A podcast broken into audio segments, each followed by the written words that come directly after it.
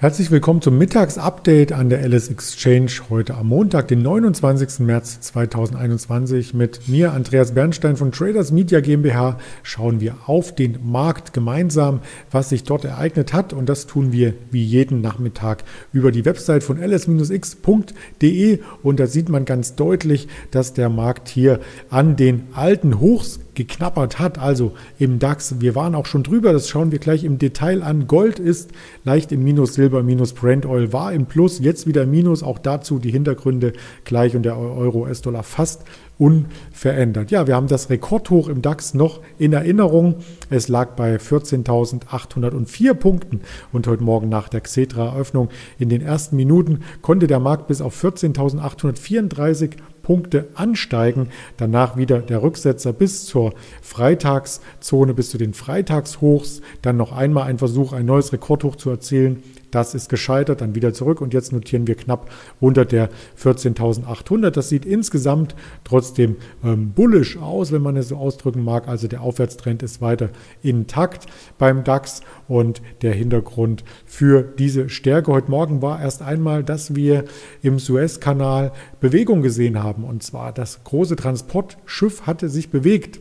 Und deswegen ist der Ölpreis auch erst einmal gesunken, dann ist er wieder gestiegen weil das Schiff sich nur kurz bewegt hatte. Also das heißt, es steckt immer noch wohl fest. Es ist nicht die freie Fahrt, die man sich vorstellt bei so einem Transportschiff und damit die Entknotung von diesem Stau, von diesem wahren Stau, der sich gebildet hat rund um den Suezkanal. Und das belastet ja insgesamt auch viele Unternehmen und Volkswirtschaften, weil es da einfach nicht weitergeht und davon profitiert in letzter Instanz der Ölpreis, weil eben die Öllieferungen auch so ein Stück weit feststecken. Ja, was hat sich im DAX ähm, noch ereignet? Im DAX haben wir ja jetzt den Index bereits gesehen, aber wir haben uns die Einzelwerte noch nicht angeschaut und das möchte ich an der Stelle nachholen. Da sieht man ganz genau, dass der Tagesverlierer heute die Deutsche Bank ist. Die Deutsche Bank war zwischenzeitlich sogar noch tiefer, unter 10 Euro und auch das hat einen entsprechenden Hintergrund. Hier geht es nämlich um einen Hedgefonds, der in den USA in Schieflage geraten ist. Ein Zahlungsausfall droht.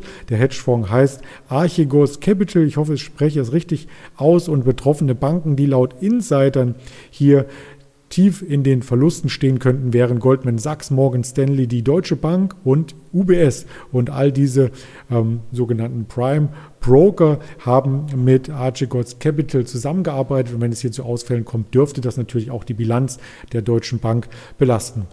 Das ist ein Punkt, der die Deutsche Bank belastet, auch ein wenig den DAX. Ein anderer Punkt ist dann auf der positiven Seite die Hersteller von Impfmitteln. Also eine AstraZeneca konnte sich erholen. Wir schauen uns auch diesen Wert hier entsprechend an. Die AstraZeneca heute leicht im Plus, aber man sieht schon, dass die Erholung in den letzten Wochen hier unter der 80 Euro Marke begonnen hat und mittlerweile bei knapp 86 Euro dann schon wieder 8, 9 Prozent Aufwind erlebt hat. Also das sieht durchaus gut aus. Etwas stärker war das, die Bewegung bei der CureVac. Auch die schauen wir uns hier an. Heute 1,7 Prozent im Plus.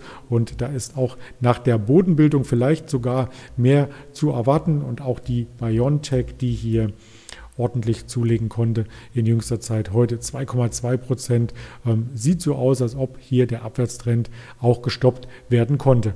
Ein weiterer Wert, den wir uns äh, genau anschauen, und zwar den Intraday-Gewinner vorbörslich bei den größeren Nasdaq-Werten, das ist die Humanigen weiß gar nicht, ob man das so ausspricht, aber sie wird zumindest so geschrieben. Ich kannte die Aktie vorher übrigens auch noch nicht, aber jetzt sieht man ganz eindeutig mit plus 62 Prozent, zwischenzeitlich waren es schon 75 Prozent, ist die Aktie sehr, sehr stark. Und da gibt es einen Hintergrund, und zwar auch aus der Covid-19-Behandlung, nämlich die positive Phase 3-Studie ist veröffentlicht worden von diesem ähm, Medikamentenhersteller und da geht es um Linezilumab. Ja, also wer hier fachlich tiefer in der Materie steckt, als ich, der kann das sicherlich werten. Die Aktie ist auch noch nicht lange am Markt notieren, sodass wir keine riesen Kurshistorie vorliegen haben.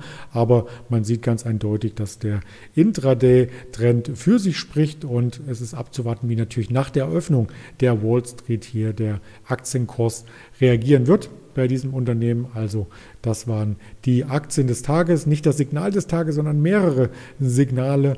Und ich wünsche Ihnen damit einen angenehmen Handelstag, viel Erfolg und bleiben Sie gesund. Ihr Andreas Bernstein von Traders Media GmbH zusammen mit der LS Exchange.